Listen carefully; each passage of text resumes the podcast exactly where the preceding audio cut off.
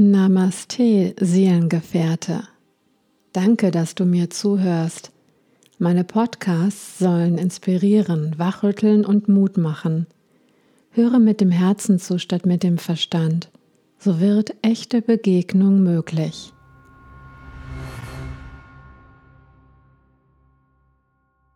Vor genau einem Jahr begann meine Podcast-Reise mit dem Thema alte Seelen.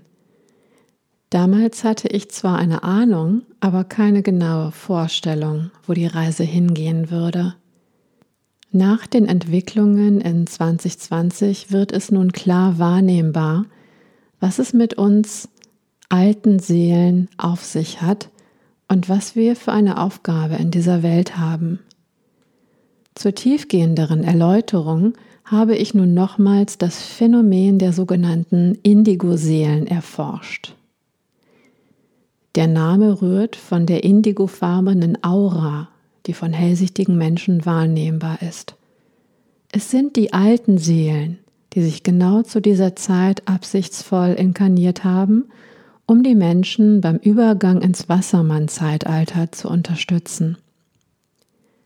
Wie im letzten Podcast erwähnt, befinden wir uns nun komplett im Wassermann-Zeitalter – was am 21.12.20 noch spürbarer ausgelöst wurde. Soweit so gut könnte man meinen. Hört sich ja bisher nicht so wild an, oder?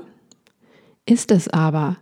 Man stelle sich das Prinzip dieses Zeitalters wie den Antrieb der französischen Revolution vor. Freiheit, Gleichheit, Brüderlichkeit. Und was brauchen wir, um diese Werte zu leben? Genau das, was Indigo-Seelen mitbringen, nämlich eine ausgeprägte Intuition, damit einhergehend somit feine Antennen für gesellschaftliche Missstände und Lügen und damit verbunden eine große Willensstärke, um mit voller Energie auf letztgenannte aufmerksam zu machen. Instinktiv wissen Indigo-Menschen, dass nur durch Veränderung Positives entstehen kann und nicht durch starre Regeln. Weil sie gegen bestehende Systeme rebellieren, gelten sie oft als eigenwillig und unbequem. Fühlst du dich da irgendwie angesprochen? Dann bleib dran. Falls nicht, bleib trotzdem dran, denn auch du könntest dich durch mehr Verständnis dazu entschließen, diese Menschen zu unterstützen bei der Erschaffung einer neuen Welt. Vielleicht bist du ja auch Mutter oder Vater eines Indigo-Kindes. Du erkennst es an folgenden Merkmalen. Es kommt mit einem hohen Selbstwertgefühl und dem Wissen um seine Erhabenheit auf diese Welt. Es akzeptiert keine künstlichen Autoritäten und reagiert nicht auf Disziplinierungsversuche. Es kann nichts tun, was ihm unverständlich oder sinnlos erscheint. Ritualisierte, konservative Systeme frustrieren dieses Kind. Es gilt als Querdenker und hat trotz seiner hohen Intelligenz Schwierigkeiten in der Schule. Und warum wohl? Weil es sich dort langweilt. Als unwissender Elternteil könnte man sicherlich an einem solchen Kind verzweifeln. Mein Vater sagte als Teenie zu mir, dass er sich bei mir nur den Beruf der Terroristin vorstellen könne. Und wer nun behauptet, dass dies ja typisch sei für Teenager, dem sei gesagt, dass es nur wenige Mitschüler meines Alters gab, die so unerbittlich für ihre Wahrheit kämpften. In mir gab es immer den Kampf zwischen meiner Wahrheit und Anpassung aus Liebe zu den Eltern oder anderen Bezugspersonen. Indigo-Kinder langweilen sich bei so vielen unsinnigen und unechten Dingen, die ihnen in der Schule vorgesetzt werden, so sehr, dass sie ihre Aufmerksamkeit etwas Sinnvollerem widmen möchten. Heutzutage werden so Kinder häufig fälschlicherweise mit ADHS diagnostiziert und mit Chemie zum Einnehmen behandelt. Ich rate dringend von jeder Drogeneinnahme als Langzeitlösung ab, weil hierbei die Ursache nicht behoben wird. Die Würde des Menschen wird dabei nicht wertgeschätzt. Er wird manipuliert, damit er die no er wird manipuliert, damit er in die Norm passen soll. Ich sehe das als Missbrauch.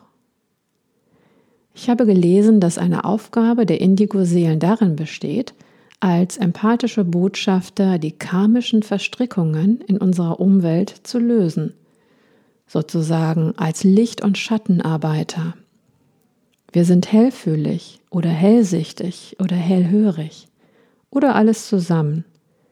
Wir erkennen den größeren Sinn hinter etwas und dienen dem kosmischen Plan. Durch unser eigentümliches Verhalten möchten wir andere dazu bringen, alte karmische Ursachen zu erkennen, zu bearbeiten und zu lösen. Indigo-Menschen haben aufgrund ihres Selbstbewusstseins einen durchdringenden Blick, weil sie sich kennen und sich nichts vormachen lassen. Das verunsichert manchmal andere Menschen, die sich in ihrer Gegenwart irgendwie angespannt und nervös fühlen. Sie fühlen sich ertappt und möchten sich am liebsten verstecken vor diesem Röntgenblick. Die starke Ausstrahlung, die starke Aura ist für manch andere einfach zu viel. Das sollte den Indigo-Menschen aber nicht dazu veranlassen, seine Energie zu dimmen.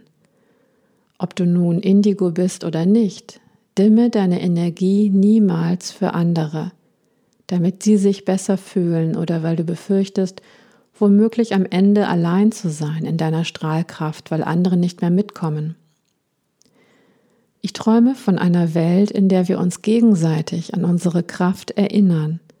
Eine Welt, in der jeder seine seelische Signatur als Mensch in der Welt vollends entfalten kann. In dieser Welt zieht man sich nicht gegenseitig runter, nur weil man zu feige ist, aus der Reihe zu tanzen. Wie es nicht anders zu erwarten ist, ist ein Indigo-Mensch aufgrund seiner feinen Antennen auch hochsensibel, zum Beispiel gegen chemische Zusatzstoffe in Nahrungsmitteln. Ich meide schon lange industriell hergestellte Lebensmittel, soweit es geht. Wenn das mal nicht geht, weil ich woanders esse, habe ich sogar Vergiftungserscheinungen. Und nun stellt sich noch die Frage, was Indigo-Menschen aktuell tun können oder wie sie wirken können. Mindestens zwei wichtige Faktoren sehe ich hierbei. Zuerst einmal sollten Sie Ihre Besonderheit, Ihre Einzigartigkeit feiern und ehren, ohne daraus eine Masche zu machen, mit der Sie alle übertriebenen Verhaltensweisen rechtfertigen. Dann sollten wir uns zusammentun. Denn was das Prinzip Brüderlichkeit aus der französischen Revolution bedeutet, ist ja letztlich Zusammenhalt, Gemeinschaft, Zugehörigkeit. Daraus resultiert das Zusammenwirken, die Co-Kreation. Neue Gedanken erschaffen neue Manifestationen. Die bisherigen Paradigmen der kapitalistisch-bürgerlichen Lebensweise werden wahrscheinlich durch die Neuordnung der Systeme früher oder später neu erschaffen werden müssen. Dazu ist eine gehörige Prise rebellischer Geist vonnöten, eben genau der Geist der Indigo-Leute. Egal, wo du in deiner persönlichen Evolution gerade stehst, es gibt immer noch mehr zu entdecken und zu lernen. Es hört nie auf. Hoffe bitte nicht, dass du irgendwann doch wohl mal angekommen sein solltest. Das wird nicht passieren. Ich weiß zum Beispiel, dass ich mit meiner Intuition vollends verbunden bin und da noch Dinge auf mich warten, die ich noch zur Entfaltung bringen kann. So stelle ich mir beispielsweise vor, wie meine Hellfülligkeit, Hellsichtigkeit und Fähigkeit zur Telepathie noch weiterentwickelt werden kann. Es bleibt also immer spannend, denn Veränderung hört nie auf. Es lohnt sich also, sich zu fragen, in welcher Hinsicht man sich weiterentwickeln möchte. Meine Botschaft in diesem Podcast ist also, dass Indigo-Seelen die Shift-Shaper unserer Zeit sind also diejenigen, die am Wandel mitarbeiten. Damit verbunden ist natürlich, dass man überholte Konzepte, die für den alten Menschen noch passten, als nicht mehr passend erkennt. Der Wandel muss nicht bedeuten, alles neu zu erfinden. Er kann sogar eine Rückbesinnung auf den Ursprung der Göttlichkeit des Menschen bedeuten. Es geht um den Wandel des Bewusstseins, die Erweiterung unseres Bewusstseins. Dazu sind keine Drogen nötig. Es ist alles in uns. Danke, dass du dran bleibst. Wenn du mehr über mich und meine Arbeit erfahren möchtest, besuche meine Website coaching-pyramide.de.